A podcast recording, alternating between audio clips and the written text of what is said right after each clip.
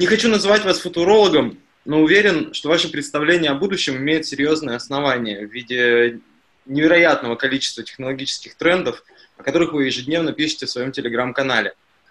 А как 4 месяца глобального карантина, который мы все пережили, изменили тот образ будущего, который был у вас до пандемии? Да никак они его особо не изменили, потому что меня образ будущего в основном прекрасен тем, почему я, кстати, не люблю, что меня называют э, футурологом, образ будущего в моей вот голове прекрасен тем, что он мутный. Я про него очень мало чего знаю, я могу какие-то контуры угадывать, я совершенно не пытаюсь лезть в детали этих предсказаний, просто по той причине, что я пока еще не совсем склеротик. И вот опыт предыдущей жизни показывает, что если вспомнить, как, о чем и как рассуждали люди там, не знаю, в 90-е, когда интернет только появлялся, и то, что мы имеем сейчас, ну, слушайте, ну, никто это так не угадал. Можно выискивать, а вот у него там в одном месте была вещь, которая, во-первых, там было еще 50 других деталей, которые близко не осуществились.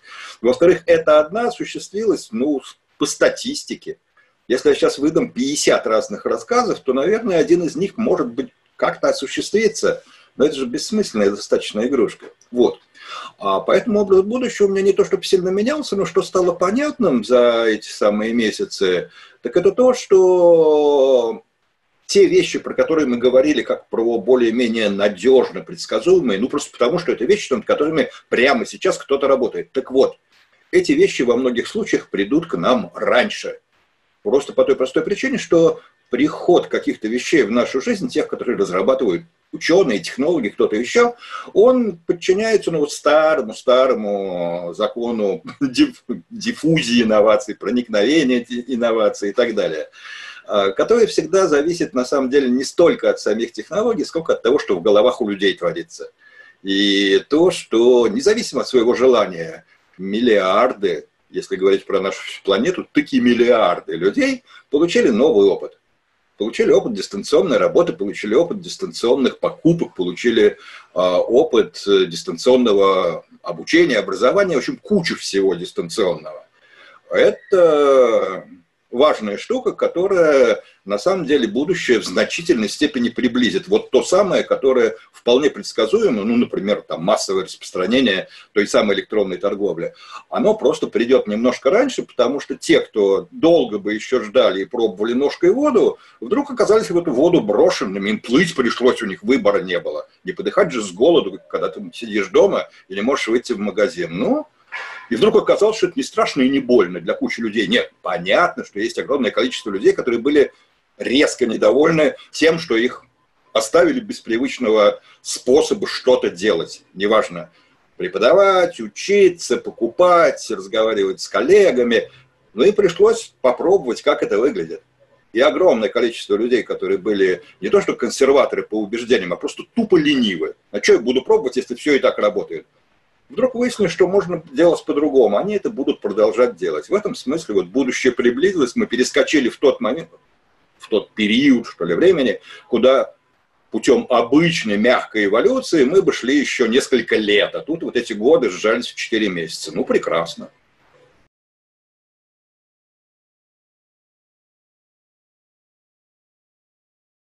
Некоторые называют это, это событие, этот карантин, эту пандемию великой паузой.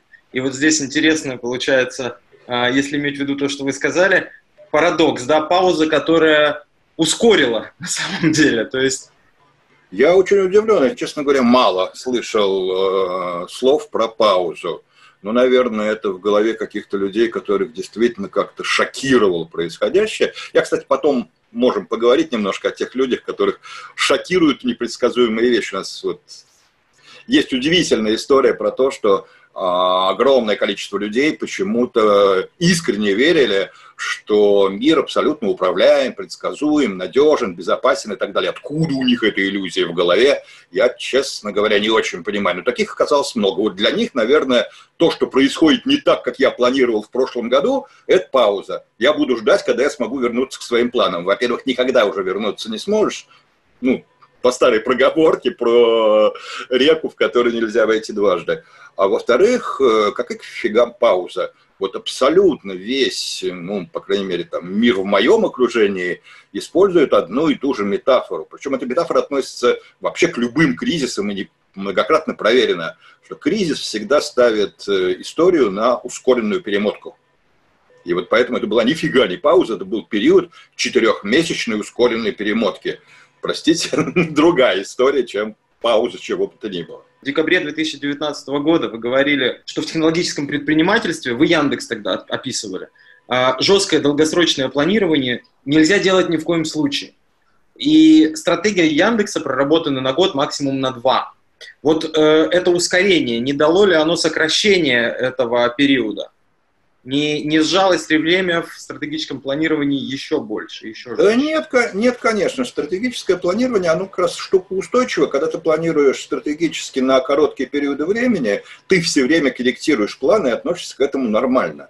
Более того, ты всегда имеешь место, в том числе в ресурсах, для того, чтобы сделать что-то внеплановое. И оно вот ровно так и происходило, потому что понятно, что э, мы не планировали, что вдруг окажется там, не знаю, несколько миллионов школьников и сотни тысяч учителей, которым как-то надо закончить учебный год, а они оказались в ситуации, когда у них просто инструментов нет для того, чтобы нормально продолжать заниматься школьным образованием. Поэтому там резкое э, увеличение многих вещей, ускорение многих вещей в Яндекс учебнике или создание там Яндекс школы, это было то, что у нас вообще ни в каких ресурсах и планах на 2020 год не закладывалось. Но это как раз нормальная ситуация, что когда ты живешь, и по идее, вот еще раз, так и должна жить любая современная компания, что ты никогда не знаешь, что случится завтра. Поэтому ты вообще должен быть готов к тому, что твои планы, которые радостно утвердили два месяца назад, придется кардинально пересмотреть, и у тебя на это будет 48 часов. Это нормальная ситуация, потому что может измениться что угодно. Новый игрок вышел на рынок, там, не знаю, смыло твой завод, потому что там наводнение, еще что-то. Ну вот случилась довольно большая и разноплановая вещь, которая потребовала резкой там, внутреннего, в том числе перераспределения, резкой перефокусировки в каких-то вещах, связанных просто с тем, что жизнь вокруг, которую Яндекс в значительной степени обслуживает, она резко изменилась. И поэтому, да, вот пришлось уделять такое внимание, там, не знаю, курьерам, которые раньше никогда не приходилось, а там на драйв, потому что каршеринг был остановлен, можно было просто на некоторое время не обращать особого внимания, законсервировать несколько месяцев и там заниматься какими-то регламентными работами, потому что живой жизни в драйве не было эти месяцы, пока его снова не открыли. Ну, то есть вот готовность быстро э, э, реагировать на изменившуюся ситуацию, ну, она была. А пересматривать то, что мы собираемся делать, нет, понятно, сейчас мы на очередной страцессии там что-то будем снова пересматривать, так это регулярная процедура, каждый раз что-то пересматриваем. Не то, чтобы мы каждый раз голосовали за что-то принятое годы назад, просто из раза в раз перенося.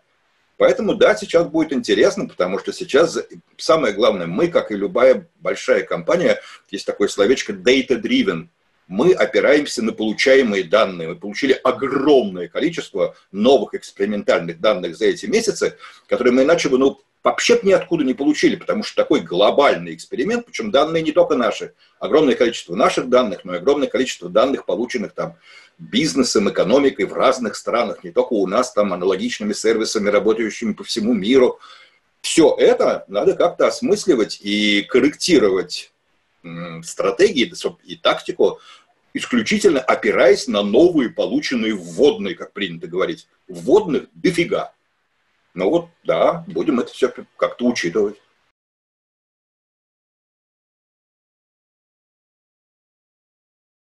Одна из вещей, которая отличает компании, которые живые в цифровой экономике, это возможность быстро реагировать на собственные ошибки. Вот не только Яндекс, но и всякие там Гуглы, Apple, Фейсбуки, Твиттеры, все на свете говорили, ребята, у нас такая специальная творческая атмосфера, что мы не приветствуем удаленку. У нас почти нет удаленных сотрудников, кроме там модераторов, каких-то таких не самых квалифицированных. Вот наше ядро, наши талантливейшие программисты, это люди, которые должны собраться живьем, вот там тереться вместе около доски. Я сам это очень часто говорил. А потом оказалось, что ну, при этом инфраструктура техническая позволяла нам уйти на удаленку, в общем, без остановки производства. И через 4 месяца оказалось, что качество процесса не просело. И тут все компании, и у нас там сказано, что, ребята, по крайней мере, до конца лета вообще, кому не охота сидеть, сидите на своих дачах где угодно, лишь бы интернет у вас был. Э, и то же самое сказали всякие Google, Facebook, и Twitter пошел дальше всех. Он сказал, ребят, мы поняли, вообще, если вы ну, мало ли там травм психологической или еще что-то, вы вообще больше в офис не хотите и боитесь, не приходите никогда. Не надо, все, мы готовы, чтобы всегда работали теперь до конца жизни просто у себя из дома или откуда вам там удобнее, с пляжа, из гор, откуда хотите. Это очень резкий перелом, но посмотрите, как среагировали компании, которые это все пропагандируют. Окей, есть мы data-driven, есть новые вводные данные. Наши сотрудники классно трудятся из дома. Отлично, мы теперь будем изменять свою политику найма, свою политику построения рабочих процессов, свою политику взаимодействия с офисной недвижимостью, с там, развития наших штаб-квартир с учетом вновь открывшихся обстоятельств плохая новость для владельцев офисной недвижимости? Ну, там сложно. С одной стороны, количество людей уменьшится, с другой стороны, нормы увеличатся. То есть я думаю, что там прям, прям плохой нет. Но что теперь придется по-другому проектировать офисное пространство, исходя, например, из того, что а вот есть какие-то вещи, когда все-таки будет предпочтительно иногда собрать людей. Ну, для этого нужно, например, большое открытое пространство, где вот все эти all hands и прочие такие, вот у нас они Уралами называются, большие сборища можно организовать. Это становится, может быть, более важно, чем маленькие переговорки, потому что переговорки тет-а-тет, как вот у нас сейчас с вами, теперь, в общем, можно... Зачем человеку тратить по московским пробкам два часа на дорогу? Все вот там, с кем я э, общался за эти четыре месяца, мы все научились довольно эффективно взаимодействовать в том самом Zoom, в котором мы с вами сейчас взаимодействуем. У нас это тоже внутренняя корпоративная среда для э, всяких совещаний. И все мы научились, если раньше очень важно было стоять вот у доски и вот перехватывая друг у друга маркер, черт, ну да, пришлось всем стать, ну не то чтобы там волшебниками, но Миро, как бы рабочая доска, с которой сейчас любой из нас умеет работать. А с Миро я могу работать, вот не вставая с этого кресла у себя в квартире. Поэтому история про то, что удаленная работа – это история, которая не касается непосредственно яндексовых сервисов. Но, на мой взгляд, даже более широкая история, чем удаленное образование. Образование – это вид рабочей деятельности, на самом деле. Так вот, э, история про удаленку она гораздо шире, она охватит не только образование, где просто вот всех там перевели домой, но огромное количество офисных сотрудников, там не то чтобы всех, но там сильно больше половины офисных сотрудников по всему миру, таки на какое-то время отправили по домам и пришли к разным выводам. И очень показателен и очень, на мой взгляд, печален тот факт, какой дикий всплеск получил э, рынок специализированного софта для слежения, для слежки за удаленными сотрудниками. Потому что это же вопрос корпоративной культуры. Вот у нас мало того, что так сказать, в офисе никогда за нами не следили, там не было никакого учета рабочего времени, ничего. И сейчас, понятно, у нас наоборот, нас, та же самая Лена Бульна, которая не только статьи в мел пишет, но еще и все-таки наш гендиректор, периодически пишет письма, ребята, только отдыхать не забывайте, что-то я смотрю, вы слишком много стали всего нового делать и выпускать. У нас шутки шутками, не знаю, наверное, небольшая корпоративная тайна, у нас просто в приказном порядке устроены дополнительные выходные, вот у нас 24-го будет выход, и не помню, какое число в августе, что, ребят, я, мы вам сейчас просто властью данной, так сказать, руководством компании э, устро... назначаем дополнительные выходные, вы не перетрудитесь, родные, у себя там дома на диване-то. Но это один подход, а есть другой подход, когда от людей требуют, чтобы они установили там какой-то софт, который позволяет, ну, чтобы они там камеру, например, не выключали, чтобы начать, и она была расшарена. И начальник мог в любой момент убедиться, что ты сидишь перед компьютером и при этом как бы книжку не читаешь. Софт, который показывает, что у тебя на рабочем столе, что ты, не дай бог, не открыл в окошечке ВКонтакте. И полный бред, я рядом на телефоне его открою, но тем не менее вот Понятно, еще раз, это история про корпоративную культуру. Если корпоративная культура основана на тупой слежке, то появился огромный софт, огромный вот спектр софта для того, чтобы эту слежку за удаленным сотрудником перенести в офлайн. Но опять же, а вот теперь, когда у этого удаленного сотрудника есть выбор, может ему не надо быть удаленным рабом, за которым следят, у которого должен быть включен микрофон, расшарен рабочий стол – и еще от него хорошо не потребует там три камеры, стоящих в комнате с разных ракурсов его снимающих, что он штаны не забыл одеть. Ну, честное слово. Может быть, из такой компании пора уже и уйти, если его... Потому что дома это особенно хорошо ощущаешь, что, ребят, а как бы про границы вы совсем без понятия, начальники мои дорогие.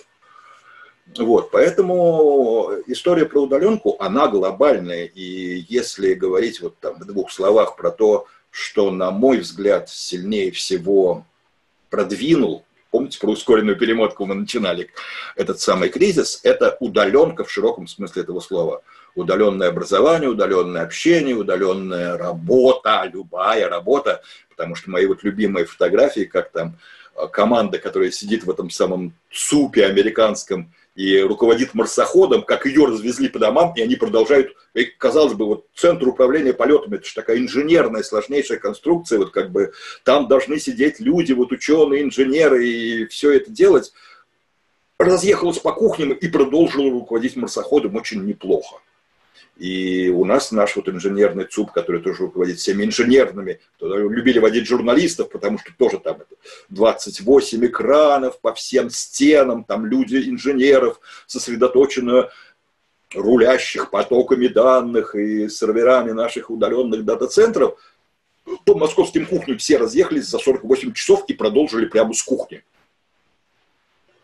И это, конечно, все весело звучит, а на практике это действительно слово «удаленка», на мой взгляд, это ключевое слово, описывающее все происходившее эти месяцы. То, что в любой момент можно, когда у тебя нет возможности физической куда-то срочно полететь, а надо там присутствовать, и можно присутствовать полноценно, это, это переделает мир, что можно наниматься на очень классные позиции в крутейшей компании, а, не думая о том, что relocation, переезд, семья, дети, дача, любимая корова, а вот все, можно про это забыть.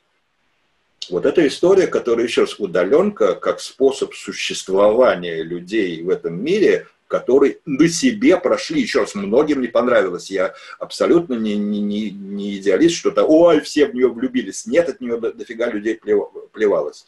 Ну, во-первых, даже половина, это, простите, несколько миллиардов человек, когда мы говорим про планету. А, и это много. А во-вторых, э, главное, что люди получили свой личный опыт. Я очень люблю сейчас говорить, что это опыт не какой-нибудь там травмирующий, как некоторые говорят, опыт, ой, у меня новая травма. Да, у многих травма. Это правда. И не смешно.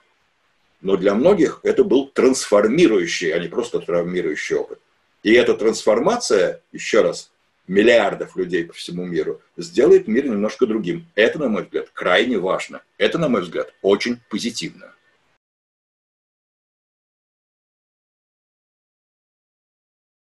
Давайте поговорим тогда о тех, кто не разделяет наш с вами технологический оптимизм.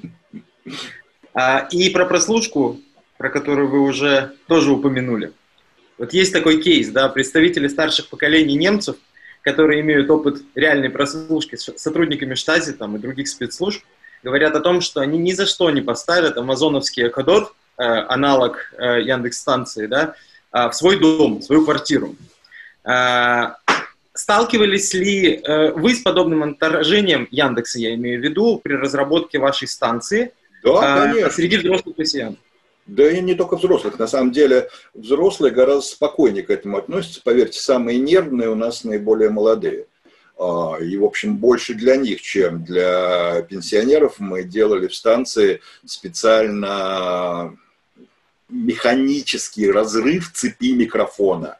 Вот кнопка который физически разрывает провода от микрофона, потому что вот действительно есть люди, которые такие ну, не, не готовы поверить, что вот там я чего-то нажал на экране, оно отключилось. Знаем мы, на самом деле там ничего не отключилось. Вот фи, я уж там не помню, там обсуждался, по-моему, все-таки это не сделаешь, просто физически видно, как контакты от микрофона, вот они разорваны.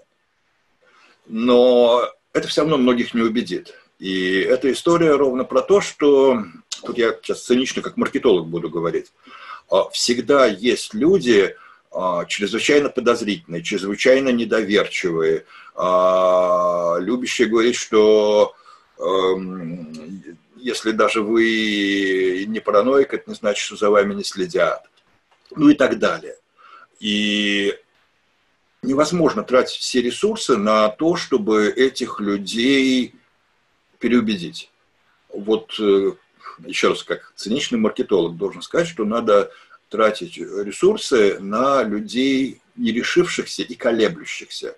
Не тех, которые вот твердо уверены, что Земля плоская, и им ничего, кол на голове тиши. Да черт с ним, пусть он живет на своей плоской земле. Но, правда, есть куча людей, которых, правда, можно переубедить и работать интересно с ними, а не заниматься вот э, спором, когда ты точно знаешь его результат. Зачем? Поэтому история про то, что, конечно, были, есть и будут э, проценты людей, это вот цифры, измеряемые первыми процентами, которые не верят никому и ничему, которые абсолютно уверены, что вообще на самом деле это очень разнови... интересная разновидность мании величия. Они всерьез считают, что кому кто-то тратит свою жизнь исключительно на то, чтобы следить за каждым их чихом. Они настолько важны, там, неважно, государству, противникам, конкурентам, еще кому-то, что вот каждый их шаг кто-то конкретно мониторит, отслеживает, обдумывает, и потом большие дяди еще на эту тему думают, что с ними персонально делать. Ну, вот это все немножко не совсем так в большинстве случаев. Нет, есть случаи, когда действительно конкретные люди, особенно харизматичные, особенно важные, особенно те, которые являются в том или ином смысле лидерами, за которыми все это может быть и даже уверен существует. Но в огромном количестве случаев это, в общем, ну, личное убеждение, с ним ничего сделать нельзя. И таким людям может советовать реально не использовать никакие гаджеты. Потому что если вы думаете, что используя советы из интернета, вы можете отключить слежку за собой, поверьте, не можете. В тот момент, когда у вас есть включенный мобильный телефон, и вы считаете, что да, ну у меня тут все анонимно, симку покупал вообще там на рынке у кого-то, come on ребята. Есть способы очень быстрого mapping а на реальную э, персону тех данных, которые ваш телефон в автоматическом режиме нагенерит в течение нескольких суток. Ну, правда. Вот. Поэтому либо ты вообще не пользуешься никакими гаджетами от слова совсем, при этом живешь не в городе, потому что там есть гаджеты, которые ты не можешь отключить, все камеры слежения, например. Вот. При этом ты не пользуешься транспортом, потому что там тоже много средств слежения. Ты вот живешь там, не знаю, на заимке где-нибудь, в глухомане. Ну да, но это вот и есть способ существования, при котором ты можешь успокоить э, свою тревожность по поводу слежки. А во всех остальных случаях, ну, не знаю. Как-то у нас вот, на самом деле, может, это даже причина, почему в Яндексе не было серьезных таких скандальных утечек, потому что когда-то много-много лет назад, когда мы начали понимать, как на самом деле устроен современный интернет в плане объемов информации, который совершенно нельзя не собирать, просто потому что без этого сам интернет не будет функционировать. Вот. В этот момент э, Аркадий Воруш как-то очень хорошо сказал, когда там были какие-то варианты, что кто-то, ой, там не закрыли доступ, а вот представляете, человек уже уволился, он сейчас тут... И Воруш сказал, что, ребята, а давайте вот везде, там, во внутренней вики, на внутренних совещаниях, мы будем работать так, как будто мы сейчас понимаем, что это транслирует центральным телевидением. Потому что если нет, то в какой-то момент вы принимаете какое-то решение, которое вы документируете внутри, которое может стать скандалом на центральном телевидении. Тут-то оно и утекает. Ну, давайте просто жить так, чтобы вот не очень бояться того, что у нас утечет что-то. Нет, понятно, что есть какие-то вещи, которые связаны там, ну, с производственными секретами, которые, конечно, очень не хотелось бы, чтобы утекли, там, не знаю, информация о запуске нового сервиса или какой-то уникальный наш кусок кода. Но вот во всем и там, да, приходится принимать. Я не хочу сказать, что у нас нет внутренней security. Есть и довольно жесткая там, где она необходима. Но вот исходить из того, что тебя всегда могут сфотографировать, запечатлеть, а перехватить твой чатик, ну, к сожалению, жизнь так устроена, что это просто вот реальность, которая так берется на сплату за комфорт, за возможность работать, э, из любой точки мира для любой другой точки мира.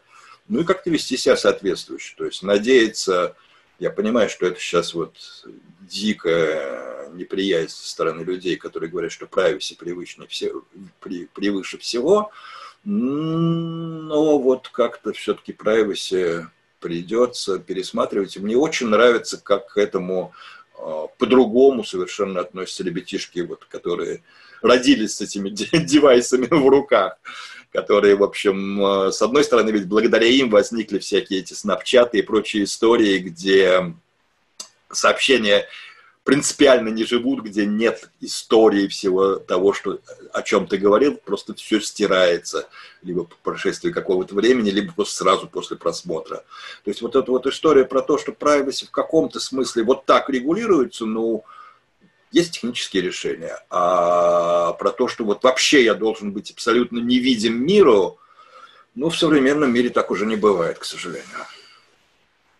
А, Андрей Юлианович, ну получается, что, видимо, в этом и есть, да, та самая новая этика, о которой так много говорят, и новый моральный императив. Действовать Она так, еще не выработалась. Она еще не выработалась. Это как раз очень правильное замечание, что сейчас все вот эти разговоры про новую этику, про прозрачность в самых разных смыслах этого слова, прозрачность в том числе там и в отношениях со своими подчиненными и в отношениях даже внутрисемейных, эта история, да-да-да, на самом деле это оборотная сторона. Вот заметьте, ровно в тот момент, когда, ведь если строго говорить, все вот истории с тем же МИТУ, это отражение того, что мир стал прозрачней, и вдруг вот открыться, да черт, этот мир и так обо мне дофига всего знает, и, наверное, уже вот открыть то, что раньше казалось совсем, ну, тяжелым, постыдным, как, а черт, в прозрачном мире и эта стена может быть прозрачной. И поэтому, да, это на самом деле все разные стороны одного и того же процесса общей прозрачности мира, которая, да, вот имеет в том числе вот эти положительные стороны, потому что теперь быть тайным харассером становится невозможно. Какое-то время ты тайная, а потом тебя за ушко и на солнышко выволокут. Э, быть э, абьюзером, насильником, кем угодно становится страшно в этом прозрачном мире, Потому что, как бы ты ни говорил, что и об этом никто не узнает, узнают. Узнают, и тебе будет плохо.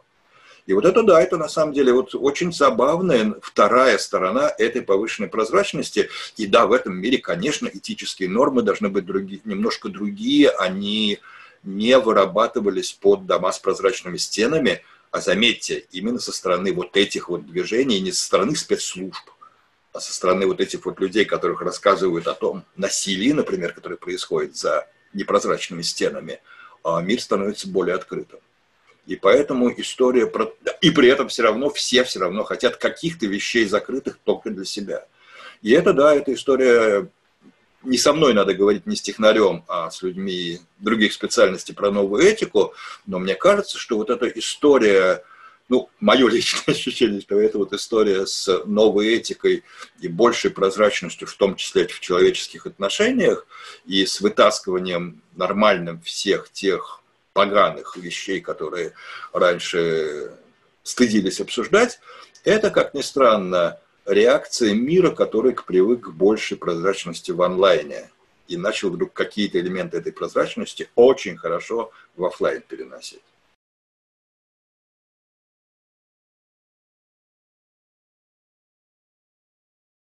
От этических вопросов вернемся к, к технологическим и к такому феномену, как Big Data. Ну вот хрестоматийным примером использования больших данных для прогнозирования разного рода ситуаций является случай Google Flu Trends. Я помню, в году в 2011-2012 только ленивый про это не писал и не говорил. Да, это сервис, который замечал эпидемии гриппа. А и быстро... довольно часто ошибался, надо, надо заметить, почему его в итоге и закрыли.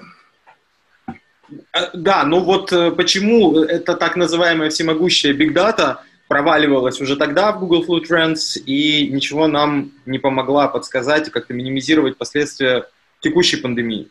Так она не, она не всемогущая. Вот эту историю про всемогущий, там, неважно, искусственный интеллект, биг дата и еще что-то, она ни разу не поддерживается людьми, которые вот реально эти технологии создают она поддерживается либо стартаперами, которые на этом деле хотят обмануть, как правило, довольно безграмотных инвесторов и деньги поднять, либо журналистами, которым обязательно нужна какая-то страшилка, сенсация и так далее.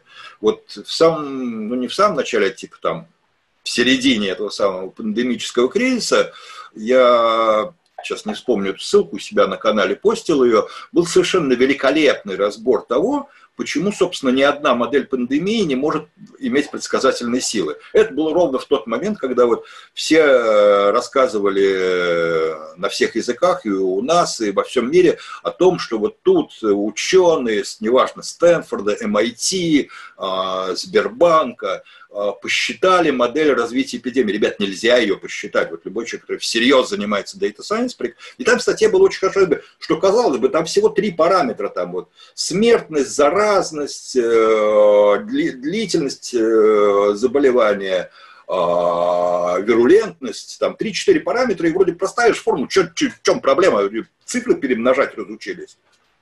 Вот, после чего, там вот ребята очень хорошие data scientists, так, давайте посмотрим на каждую из этих цифр. И вдруг начинала открываться очень неприятная картина, что, во-первых, э, понятие э, заболевший э, неоднозначно, что в соответствии с протоколами, принятыми в разных странах, по-разному исполняемых в разных больницах, с использованием различных методов тестирования – они не совпадают, это вообще несопоставимые цифры. То есть у тебя нет, и даже сейчас нет, глобальной картины по заболевшим. А смертность, так, а вот потом начинают выяснять, а вот смертность и летальность, это, это разные вещи.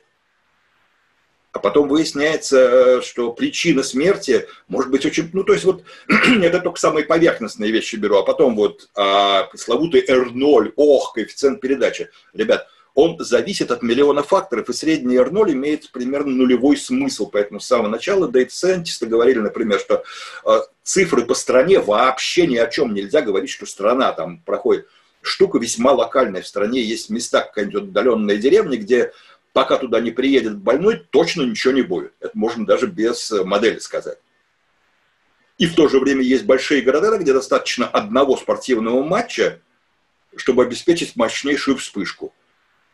А еще дальше мы начинаем смотреть, а это же все еще очень дико сегментировано, потому что э, все это зависит от индивидуальных особенностей организма. Там есть какие-то корреляции, ну, например, с возрастом, и поэтому такие вспышки пошли по домам престарелых, и нужно было, конечно, в первую очередь там, задним умом все крепким, надо было супер карантинные меры, реально будет жесточайший блок, блок ставить не вокруг офисов, а вокруг домов престарелых. Но кто же знал? Вот, и поэтому, когда вот так начинаешь смотреть, выясняется, что модель построить нельзя. Просто когда начинает на нее смотреть не человек, который слышал про Data Science, а занимается Data Science, он вдруг понимает, что у него нет чистых данных. Вот то, что я приводил, например, про протоколы, э, что называется заболеванием, как ведутся обследования, по каким выборкам делаются э, тестирования, какие именно тесты используются – выясняется, что они несопоставимы. Это самое страшное, что есть для любого data scientist, когда у тебя вообще чистых данных нет, а попытка его, их очистить приводит к тому, что у тебя оказываются маленькие островки разрозненных данных и вообще нет массива, на котором можно строить модель. И, и это ровно так и произошло. И поэтому и до сих пор, а, вот мы сейчас по-прежнему хорошо видим, все разговоры о том, будет вторая волна, не будет вторая волна – не имеют никакой... Это экспертные мнения, весьма субъективные. Нет, если вы послушаете прогнозы того, что у нас должно было твориться летом, а, которые даже у нас в прессе публиковались, скажем, в начале мая. Ну и сопоставьте с текущими цифрами, которые вот тоже каждое утро вам публикуют. Ничего общего. Вот, поэтому говорить, что сейчас кто-то в мире что-то может предсказать, как будет, не знаю, в октябре-ноябре, никто и никак. Это та ситуация, когда нет тех данных, то есть данных очень много, они разносортные, грязные, несопоставимые, и когда начинаешь смотреть вглубь, недостаточные, потому что не можешь дойти до того уровня детализации, а, когда модель начинает иметь смысл. Вот, поэтому это как раз э, отличный пример блеска и нищеты Data Science. У Data Science не есть некоторые требования к тем данным, с которым она работает. И эти требования не выполняются для массивов данных, которых мы сейчас, которые мы сейчас имеем по пандемии.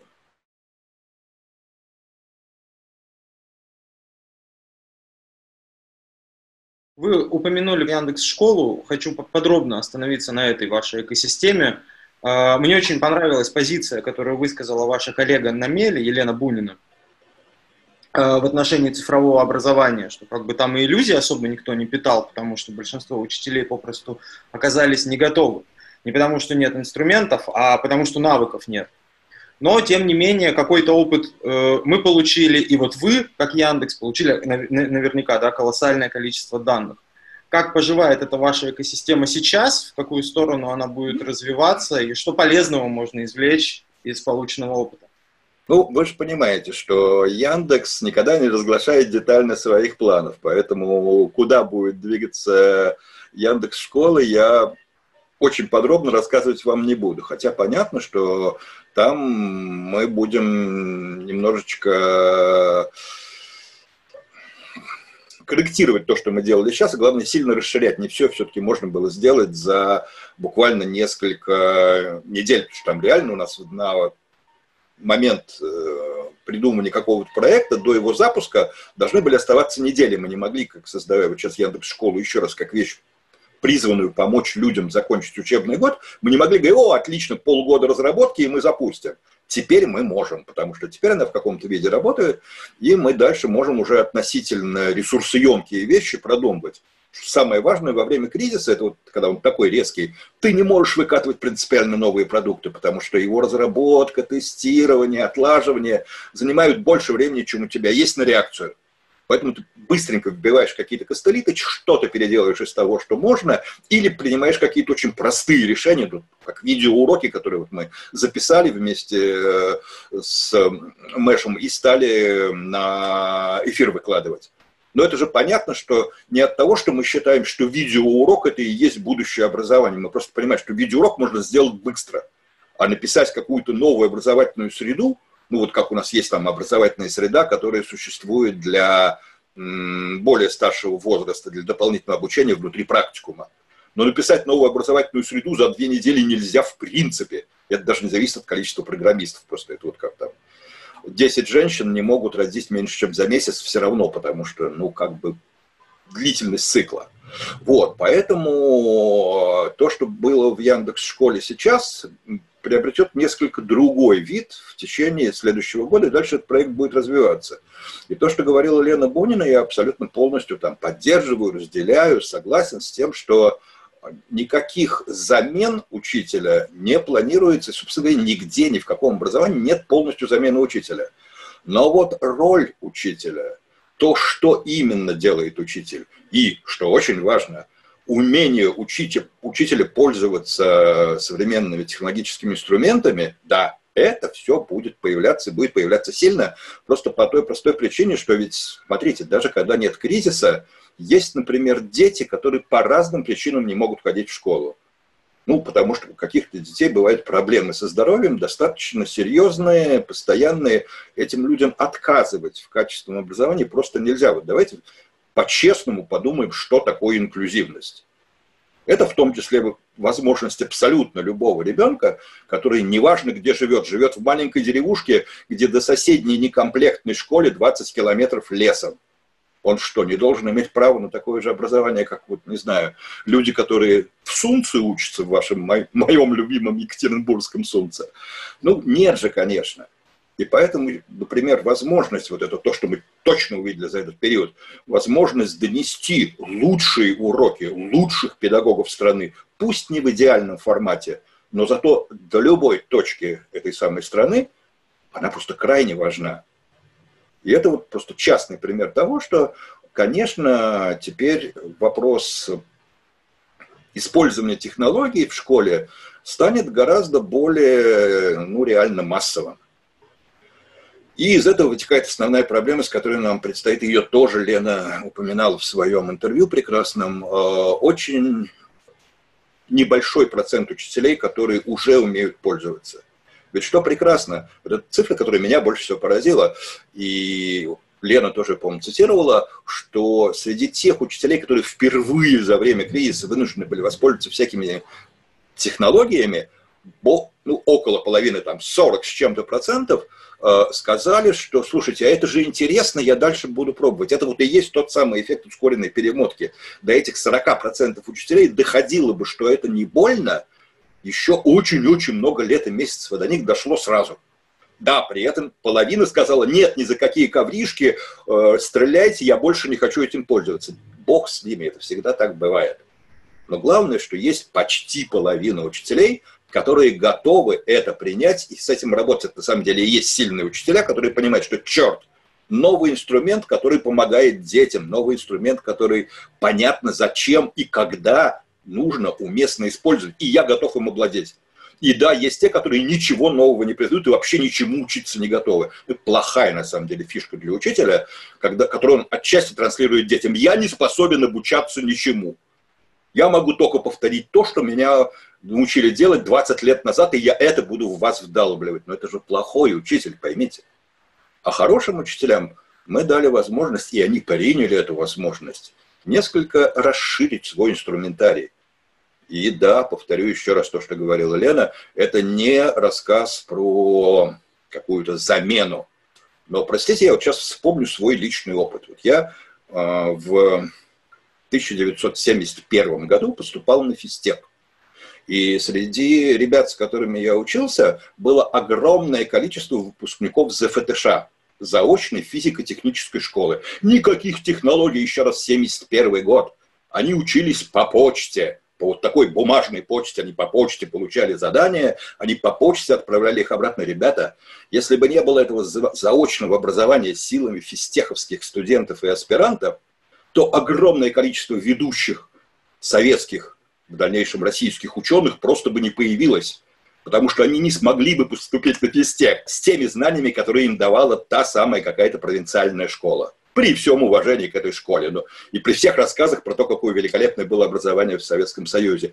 Образование в области там, физики и математики, если не брать, опять же, крупнейшие центры и специализированные школы, было отвратительным и возможностью создать вот ту самую элиту, которую, да, элиту, элиту, хотя я знаю, что огромное количество людей сейчас поморщится, но да, элиту, которая запускала ракеты в космос, которая делала великолепные атомные реакторы, атомные ледоколы, да, и атомное оружие, вот этого бы всего не было, если бы не было заочного, простите меня, образования для школьников, которое позволяло им потом поступать в физтех, МИФИ, МГУ и прочие ведущие вузы. Поэтому рассказывать, что заочное образование, оно вообще не способно решить никакие проблемы, простите, даже без современной технологической подложки, поэтому гораздо более корявое заочное образование в Советском Союзе решало и решило огромное количество проблем.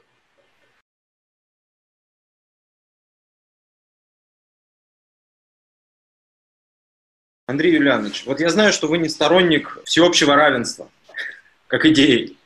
Но, а, однако же, одна из проблем цифрового образования, вы об этом тоже упомянули, это как раз цифровое неравенство. Мне неизвестны с точностью актуальные цифры покрытия интернета в России, но думаю, что она ниже 70%. Как с этим быть? Существуют а... ли выходы и является ли вот кейс за ФТШ в данном случае каким-то, может быть, подсказкой, ключиком? Да не является. Он просто означает, что если человек хочет учиться, он найдет возможность. А с точки зрения, например, образовательных сред и процессов, это означает, что вот э, один компьютер на семью, да, это реальная ситуация, иногда и одного компьютера нет, а вот ни одного смартфона на семью так уже не бывает. Поэтому там есть, например, технологические ответы, что, конечно, а, то, что делается как массовое эм, рассчитанная на ребят, которые, возможно, живут в местах с не очень хорошим интернет-доступом, которые живут в семьях, где, мягко выражаясь, не очень хорошо с доходами и, конечно, нет никакого дорогого оборудования, вот, образовательная среда под них должна быть заточена на то, что с ней можно работать с какого-нибудь достаточно средненького смартфона или даже дешевого смартфона. Сейчас дешевые смартфоны, в общем, поверьте, гораздо более мощные компьютеры, чем то, что стояло у нас на столе еще 20 лет назад. Вот, поэтому, да, некие технические требования, конечно, есть. А, но при этом, и, кстати, насколько я знаю, это не мечтание, а реальные действия, в общем, государство и Минсвязи реально взялись еще раз за вопрос эм, нормальной интернетизации и отдаленных мест, и школ в первую очередь. Потому что, конечно, такие программы несколько раз принимались, по ним чего-то такое хорошо отчитывалось, но вот опять же тест, чем прекрасен вот этот вот прошедший кризис, это жесткий, но очень конкретный эксперимент, который в том числе показал, что с доступом в интернет в куче мест нашей страны и в куче школ, ну, мягко выражаясь, все не так хорошо, как представлялось.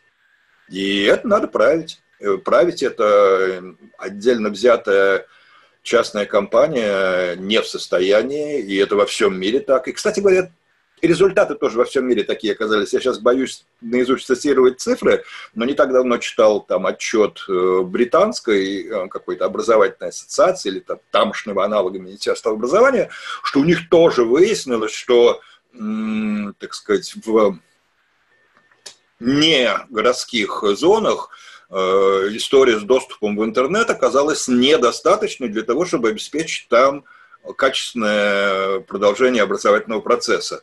И да, там тоже будет сейчас приниматься госпрограмма с большими госденьгами. Другое дело, что они там будут вливаться во многом в частные компании, но с требованиями обеспечить скорость и покрытие интернета, которые оказались тоже при всех отчетах, как у них все было отлично, они считаются там чуть ли не лучшими в Евросоюзе, ну, когда они еще были в Евросоюзе.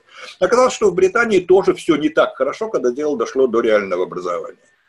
Вот, оказалось, что вот в Финляндии, например, известное решение, там э, субсидировали раздачу, ну, каких-то устройств, планшетов, простеньких компьютеров в те семьи, которые имеют детей школьного возраста, но не имеют средств для покупки такого оборудования. То есть, да, это все вопрос различных государственных программ, для закрытия этого цифрового неравенства. Но еще раз, это цифровое неравенство понятно хотя бы как можно закрыть, это просто вопрос денег, а не вопрос того, что вот, э, ну как, это непреодолимая пропасть, вполне преодолимая. Понятно, как построить мост. Мост стоит денег, эти деньги нужно найти. Так что в этом смысле как раз история с очередным цифровым неравенством гораздо более мягкая, потому что очень понятно, как с ним справиться.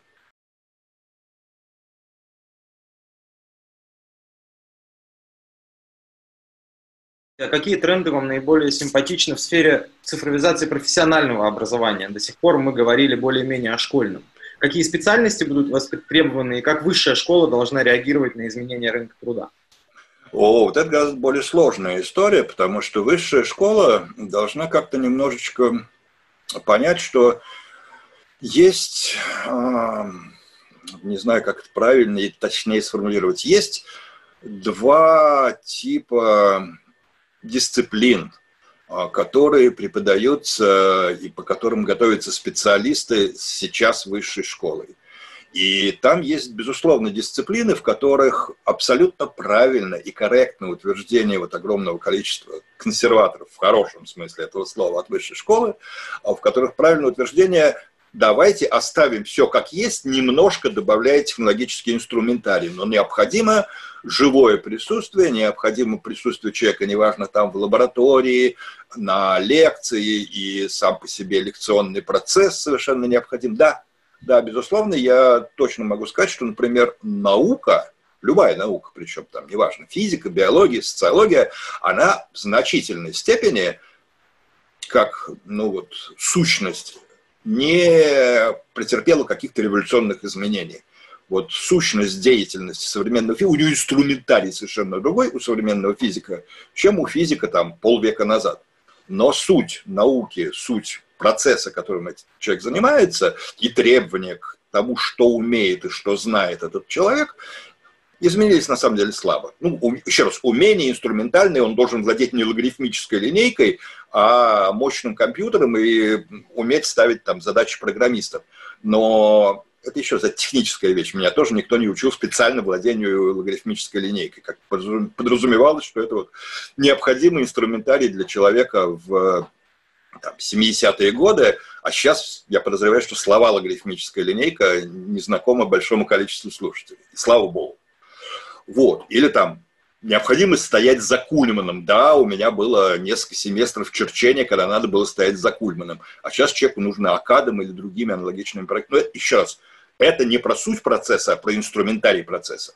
Так вот, когда речь идет, я к чему это все говорю, когда речь идет о подготовке, например, ученых, совершенно справедливое утверждение о том, что ученый должен таки поступать желательно очным образом, изучать не только дисциплины, непосредственно связанные с э, своей будущей специальностью, но довольно много фундаментальных дисциплин вокруг, и это действительно минимум 5 лет, и это действительно нужно прямое взаимодействие там, на семинарах с состоявшимися, действующими сейчас учеными и так далее. Ну, классическая университетская история. И это абсолютно правильно. Или возьмем медицину.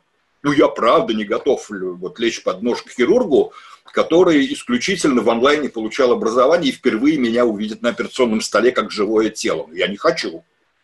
Ну, совсем. Вот, поэтому история про вот привел два просто ярких примера медицину и фундаментальную науку, и сюда можно доставить, добавить, кстати, и образование.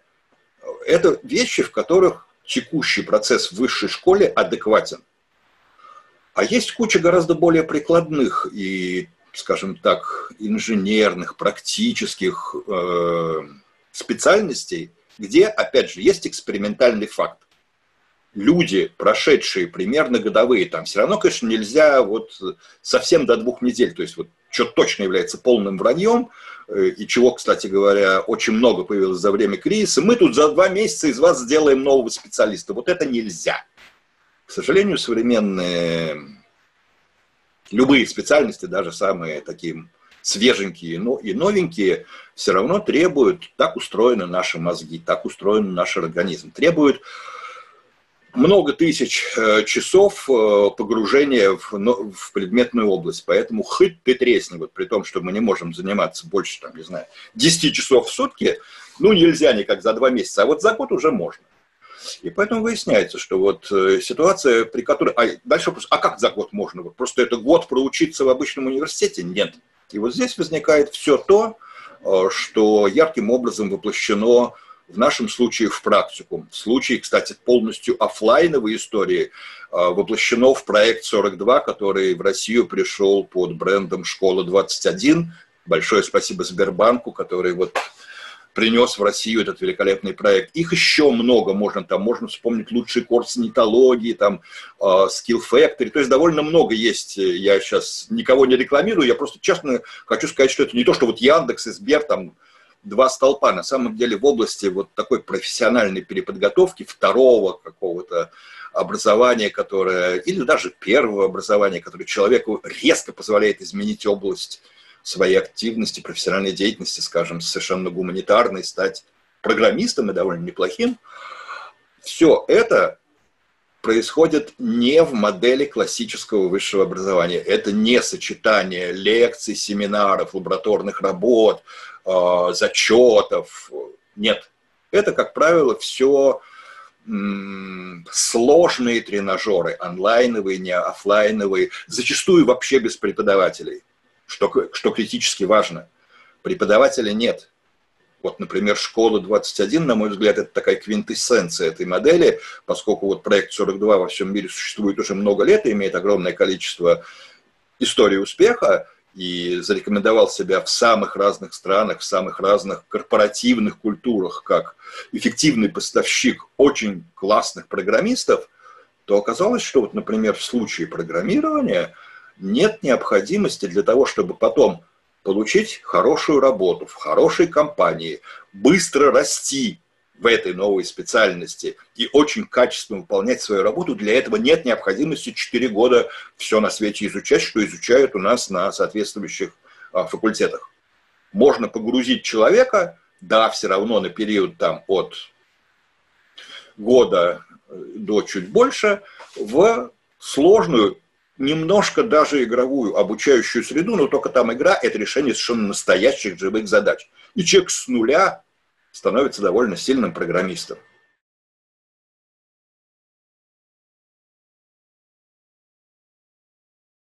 Это история про то, что вот э, при подготовке практического навыка, пусть даже очень сложного, при котором можно воспроизвести достаточно полноценно рабочую ситуацию – вот в такой модельной, вот опять же вспомним врачей, но очень трудно, пока вот совсем непонятно как, воспроизвести модельную ситуацию, в которой можно делать сколь угодно много ошибок. И это никому не навредит. И это дешево. Вот в программировании, например, можно. И человек вот таким методом проб и ошибок, при этом, что очень важно, вот почему я обожаю школу 21, при этом используется как раз дикая прокачка социальных навыков. Очень любят говорить, что в таких вот тренажерах, вот это же социализация, то, что люди делают в школе. А здесь еще хуже. Здесь с точки зрения социализации все гораздо жестче, чем социализация в классическом там, институте, университете, где-то еще.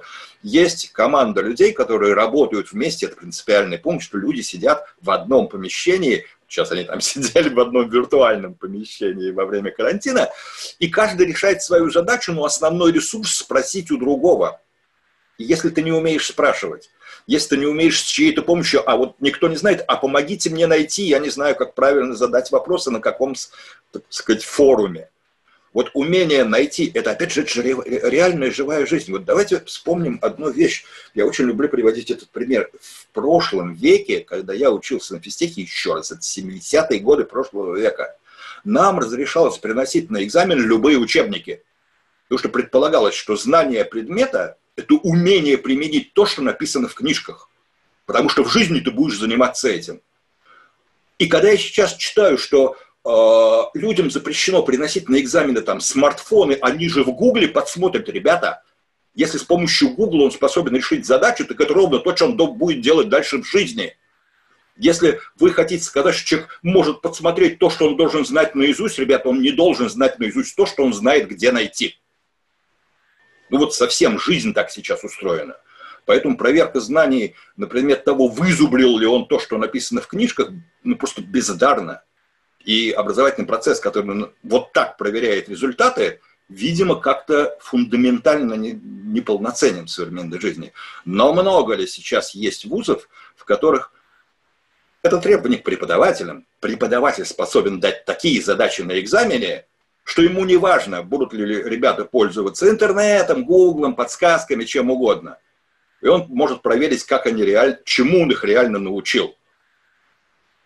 Но ведь, еще раз, это требование к преподавателям. Поэтому вот ответ про то, что огромное количество ситуаций может быть воспроизведены в сложных тренажерах, онлайновых, офлайновых, причем ситуации и профессиональных, и социальных, и это работает, это мы имеем прямо сейчас.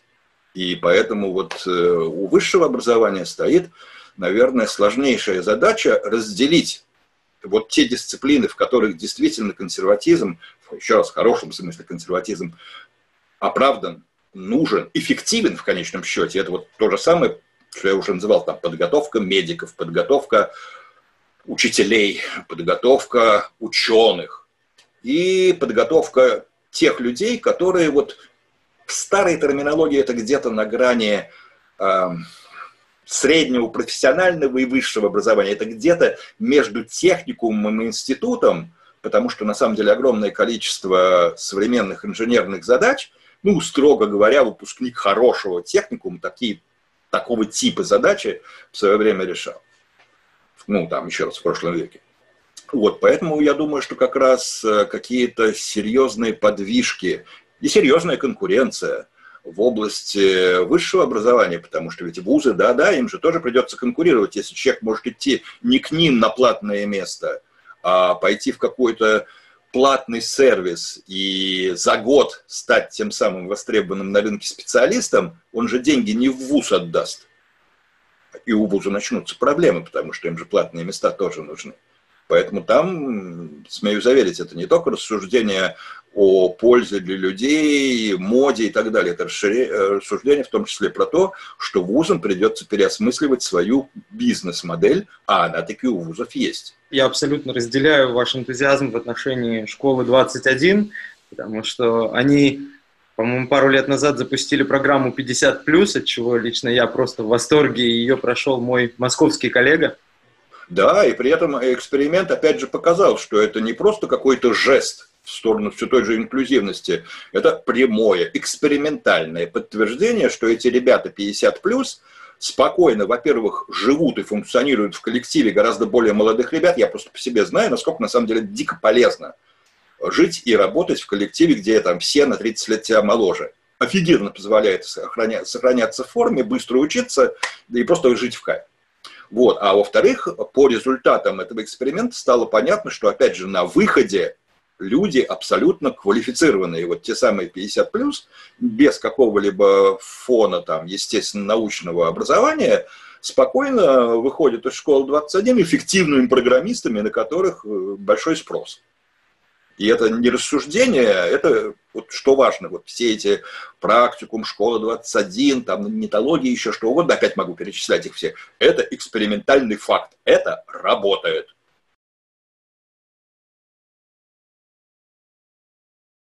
Я бы хотел услышать ваш наихудший сценарий, на ваш взгляд, развития пандемии и сопутствующего ей кризиса. Потому что мы очень много с вами говорили сейчас о том, какой толчок это произвело, и, и о проблемах тоже говорили, но тем не менее картина складывается более-менее оптимистическая.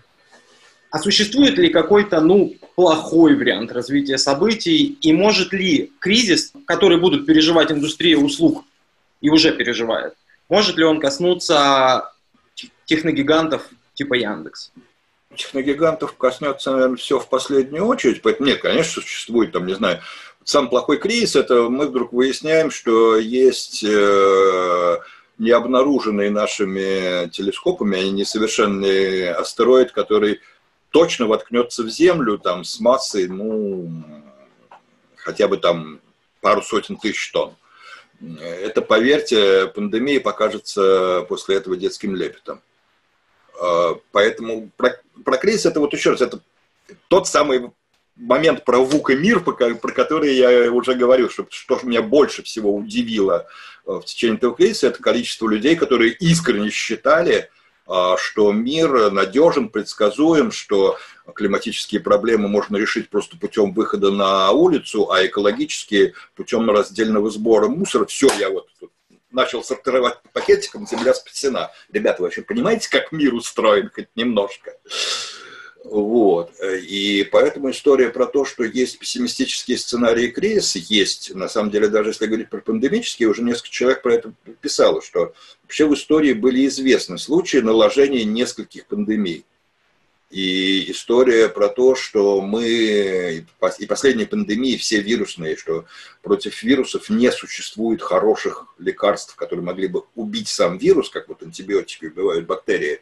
И поэтому мы вынуждены бороться, по сути дела, с симптомами, а не вирус убивать, а бороться там с чрезмерным иммунным ответом организма, например, который реально убивает сейчас многих людей.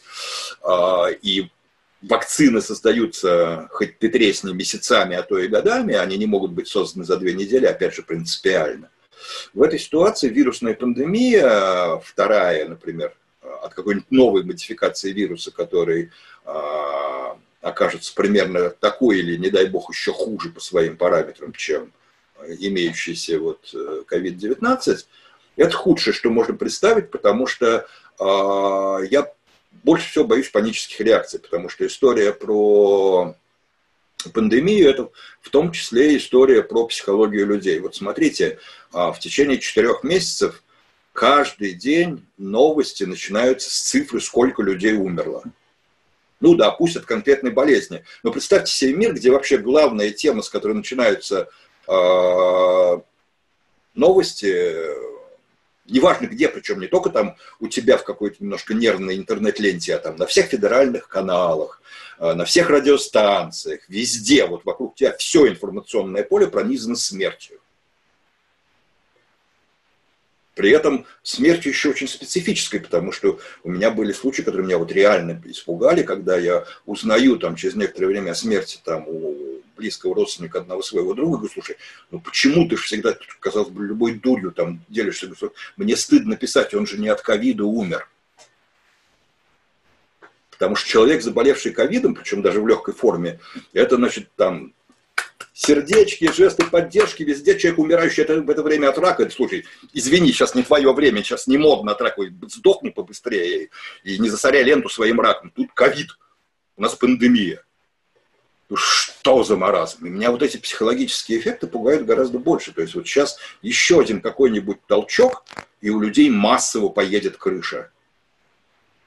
И эта штука непредсказуема. Вот к чему приведет массово поехавшие крыши, э, меня, честно говоря, это пугает больше, чем э, плюс 30% к сезонной смертности, которые мы наблюдаем, ну, если просто взять вот количество смертей, регистрируемых в мире за прошедший месяц. Да, плюс 30, плюс 50%. Но это, казалось бы, не там влияние войны или даже какой-нибудь испанки век назад. Психологические последствия, которые в том числе, понятно, что эти же психологические последствия а, влияют на принятие решений самых разных, самыми разными властями, и поэтому э, паника в миллиардах голов, на которую еще накладываются принятые в панике решения людей, у которых есть как бы ресурсы для того, чтобы эти решения воплощать, ну, блин. Вот это, на мой взгляд, гораздо более страшно, чем сам по себе этот вирус.